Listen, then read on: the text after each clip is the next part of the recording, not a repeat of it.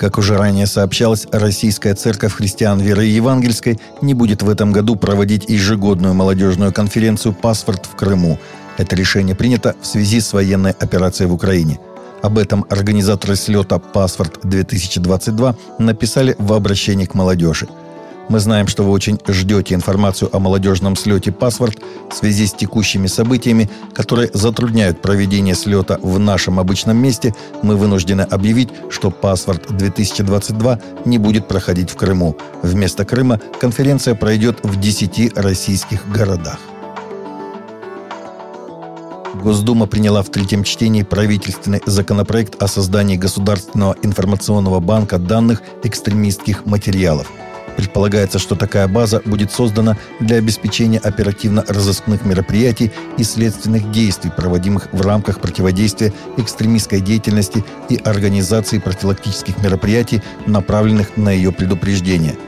Вести систему будет Минюст, он же определит порядок использования банка данных. В министерство будут направляться информационные материалы, которые суд признает экстремистскими – в целях введения единого реестра федеральному органу государственной регистрации предоставляется сведения МВД, Росфинмониторингом, ФНС, Пенсионным фондом РФ и органами прокуратуры.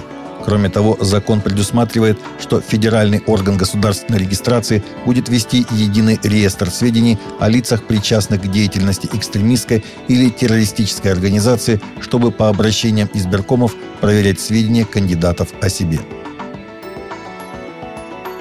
Парламент Карачаева-Черкесии ввел дополнительные ограничения в сфере розничной продажи алкогольной продукции в определенные праздничные дни, сообщили Интерфаксу в Народном собрании КЧР.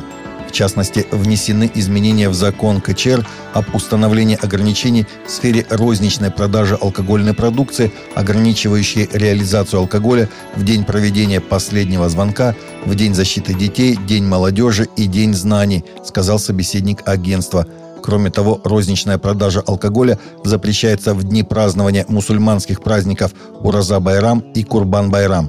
Исключение составят объекты общепита, где допускается розничная продажа алкогольной продукции в праздничные дни.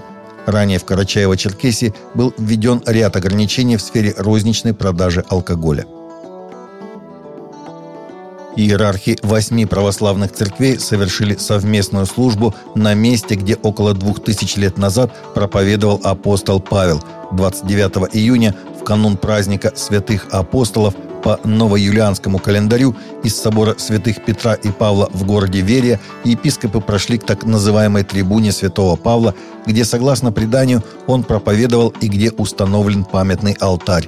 У алтаря была отслужена Великая Вечерня – в богослужении участвовали иерархи Константинопольской, Александрийской, Иерусалимской, Грузинской, Румынской, Болгарской, Кипрской и Элладской православных церквей, сообщает сайт Ортодокс Christianity. Торбен Сондергард, датский евангелист и